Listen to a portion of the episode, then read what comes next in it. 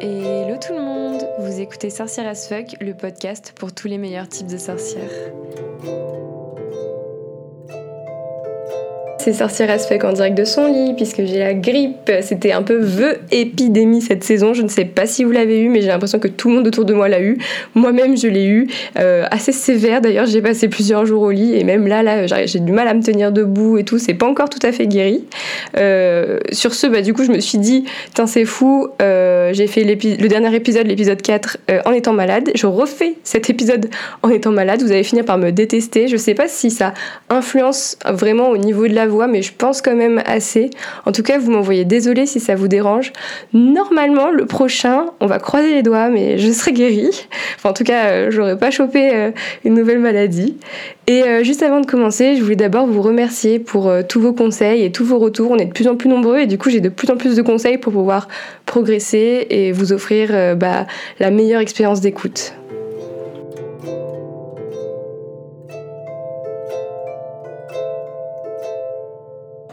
En parlant de maladie, euh, de grippe, de ma grippe, nous allons aborder aujourd'hui un sujet d'actualité qui est euh, bah, justement euh, la fatigue, l'hiver, la fatigue hivernale, la maladie et normalement une plante qui peut vous permettre de résister durant l'hiver à tous les petits problèmes que vous risquez d'avoir, qui, qui est en fait cette plante, le ginseng. Et donc c'est bien fait.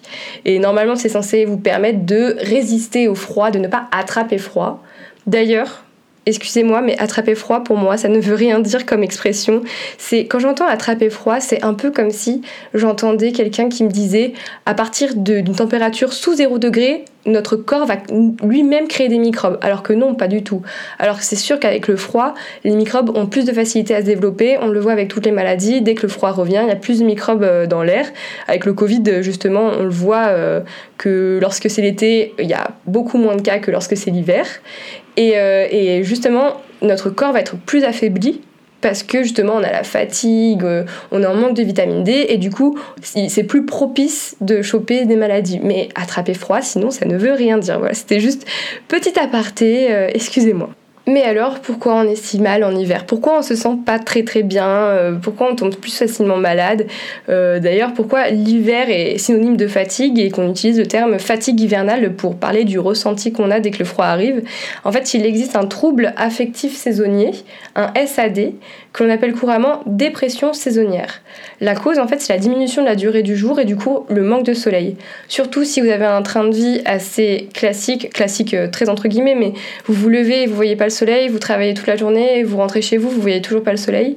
Donc un gros manque de soleil. Et celui-ci, ce manque peut entraîner une carence de vitamine D qui est produite en fait au niveau de notre peau sous l'action des rayons lumineux. Et c'est ce déficit qui pourrait impliquer euh, la dépression hivernale.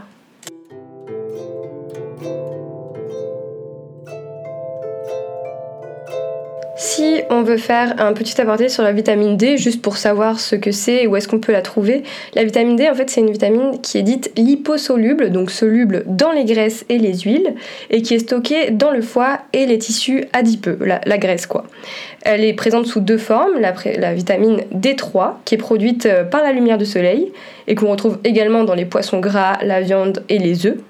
Euh, et la D2 euh, qu'on va retrouver dans certains types de plantes et certains types de champignons sauvages. Donc la D3 et la D2 peuvent être ingérées par le biais d'aliments enrichis en vitamine D et des compléments alimentaires. Et la recherche n'a pas encore été en mesure d'identifier euh, toutes les fonctions de, la vitamine D. Mais il est clair qu'elle concerne notre santé physique et mentale par de nombreux aspects. Du coup, mon premier conseil pour résister à l'hiver et à la fatigue et surtout à la dépression saisonnière, ça va être de manger bien, donc de continuer à manger des, produits gras. D'ailleurs, c'est l'hiver, donc autant en profiter. Et d'essayer de s'exposer le plus possible au soleil. Dès que vous voyez un petit rayon de soleil, euh, vous prenez une pause, vous allez vous, vous mettre dessous, vous, vous bronzer légèrement. Ou même mieux, c'est d'acheter une lampe de luminothérapie. Alors ça, c'est un truc incroyable, c'est vraiment, vous le mettez le matin, euh, vous le regardez, vous vous mettez juste devant la lampe, euh, en prenant votre café par exemple, et vraiment ça vous change votre humeur de la journée, c'est assez impressionnant. Euh, également, du coup, puisque c'est le thème d'aujourd'hui, je vais vous parler d'une plante qui est dite assez tonique et qui normalement peut permettre de résister à cette dépression saisonnière, c'est-à-dire le ginseng.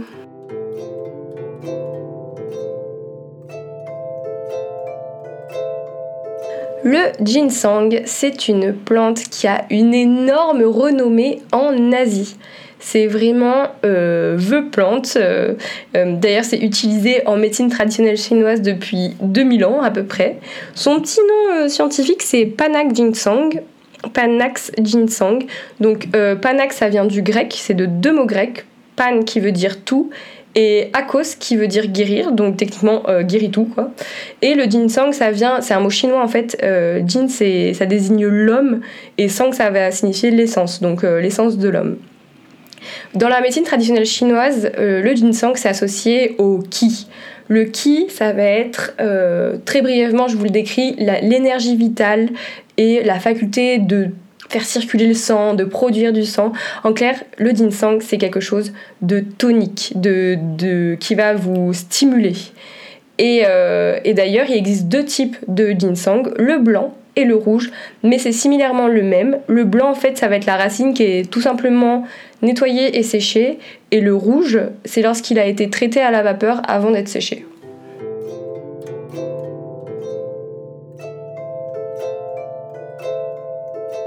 Et si on parlait des bienfaits maintenant, le ginseng est une plante reconnue du coup pour son effet tonique général.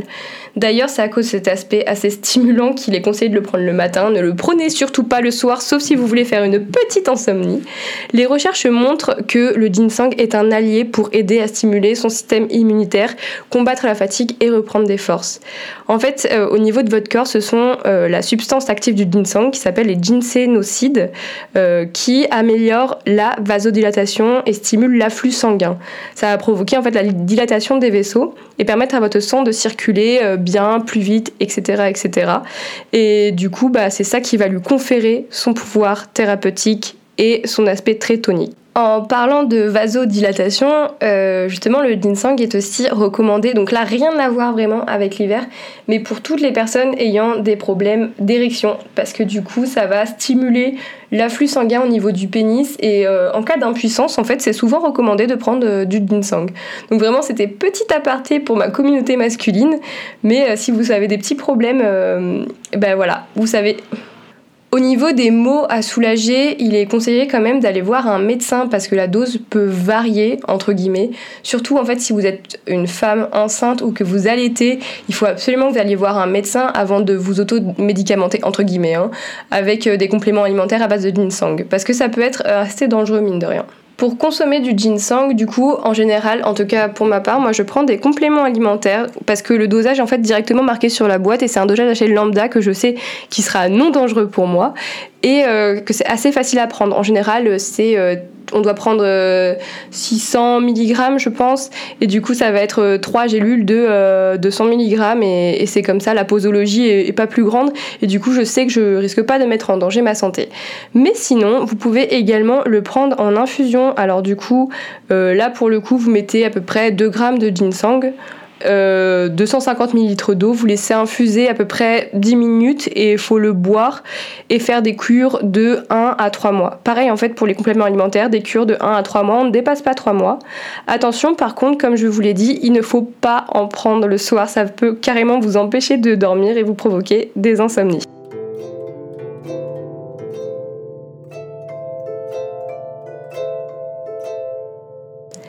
Puisque maintenant vous savez tout sur le ginseng et sa faculté à peut-être pouvoir vous faire traverser l'hiver avec de la facilité, je voudrais quand même aborder euh, le sujet de la fatigue en fait et d'un truc qui je pense nous fatigue tous euh, genre énormément, ça doit être euh, le mal du siècle. En fait il existe donc cinq types de fatigue dans le monde.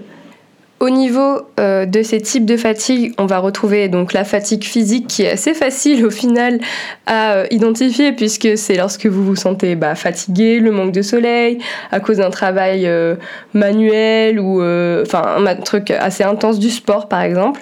Ensuite, on va retrouver bah, la fatigue mentale, justement, qui est un peu plus compliquée à identifier. Ça va souvent être, enfin, ça peut se manifester par une sorte de brouillard mental, un peu de mal à se concentrer, l'impression d'être exténué alors. Ensuite, bah, bien évidemment, va y avoir la fatigue sociale. Donc ça, ça peut dépendre de vous, de votre personnalité, si vous êtes introverti ou extraverti. Mais dans, dans les deux cas, en fait, vous pouvez en avoir marre de, de voir des gens, c'est la fatigue sociale. Ensuite, il va y avoir la fatigue sensorielle, donc vous avez été stimulé sensoriellement par beaucoup de bruit, beaucoup d'agitation, beaucoup de couleurs, en fait, devant vous, peut-être une foule, et vous avez juste besoin de, de, vous reposer par rapport à ça, parce que ça peut vous provoquer de l'irritabilité, de l'anxiété, euh, la sensation d'être à fleur de peau. Et enfin, il va y avoir euh, tout ce qui va être fatigue créative, c'est-à-dire que vous allez avoir un blocage sur toutes vos nouvelles idées parce que vous avez voulu trop forcer, en fait, sur euh, votre milieu artistique, vos domaines d'activité euh, créatifs. Quoi. Donc ça, c'est les cinq types de fatigue. Et il y a quelque chose, un outil en tout cas que l'on utilise à peu près tout le temps, enfin des outils d'ailleurs qu'on utilise à peu près tout le temps, qui vont euh, provoquer donc la fatigue mentale, la fatigue sensorielle et la fatigue euh, sociale. Ça va être bah, tout ce qui va être téléphone, ordinateur, euh, tablette, etc. qui nous stimule en fait sans arrêt. Et c'est le propos que je voulais tenir, c'est qu'on peut être fatigué aussi de la dictature de l'instantané. En fait, ce que j'appelle dictature de l'instantané, ça va être ce, ce, sentiment de devoir répondre en échange rapide et immédiat à tout ce qu'on va recevoir. Donc euh, on a une notification et on se sent obligé de répondre tout de suite, en particulier si la personne euh, à qui l'on s'adresse d'habitude a l'habitude en fait qu'on réagisse euh, assez rapidement. Et ça va souvent impliquer d'appuyer, enfin de, de, trouver une réponse assez rapidement, d'appuyer sur le bouton d'envoi assez rapidement, sans relire son message, ce qui augmente en plus sa probabilité de faire des fautes et après de se sentir mal. Imaginons que ce soit un mail important pour votre boulot et tout, vous répondez vite et tout, nanana, et hop, petite erreur, donc stress, anxiété et euh, il faudrait en fait, je pense, arrêter cette dictature de l'instantané pour euh, laisser place au temps en fait, se laisser du temps pour euh, écrire, se laisser du temps de réfléchir au message qu'on écrit, pour garantir un sens en fait parfaitement clair, une réponse intéressante, une réflexion derrière, et ne serait-ce que voir le message, le lire, poser son téléphone, euh, enfin faire autre chose sur son ordinateur et au final écrire euh, cinq minutes plus tard une réponse que l'on aura réfléchi plus, plus intéressamment. Et surtout, surtout, n'arrêtez pas les choses que vous êtes en train de faire pour répondre immédiatement à un message, comme si c'était euh, urgent du style vous êtes plongé dans un travail que vous adorez, je sais pas, vous faites de la peinture ou vous êtes en train de lire, bam, une notification, instantanément notre cerveau va avoir envie d'aller regarder parce qu'en fait c'est son petit shot de dopamine notre cerveau. Ce qui se passe c'est que avec cette dictature de l'instantané, notre cerveau est toujours stimulé par des images, des écrans, des, des, des couleurs et que du coup lui ça lui fait des shots de dopamine. C'est pour ça qu'on aime autant être devant les écrans. Et je pense que ça fatigue énormément, en tout cas d'un point de vue fatigue mentale, d'un point de vue fatigue et d'un point de vue fatigue sociale. Il faut prendre le temps, laissez-vous du temps et n'arrêtez pas ce que vous faites euh, juste pour répondre à des, messages. Arrêtez la direction de l'instantané ou faites des pauses, des petites semaines où je prends le temps de répondre euh, avec un peu plus de temps. Voilà, c'était ça, c'était euh, ma petite mise en garde sur l'hiver.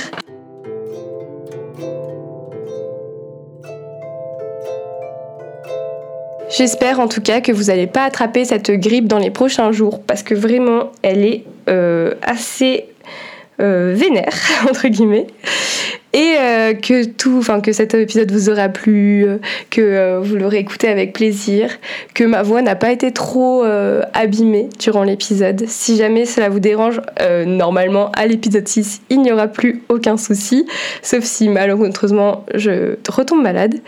Et en tout cas, je vous souhaite une merveilleuse écoute, une merveilleuse journée, euh, matinée, après-midi, soirée, nuit, etc. Bon week-end. Merci.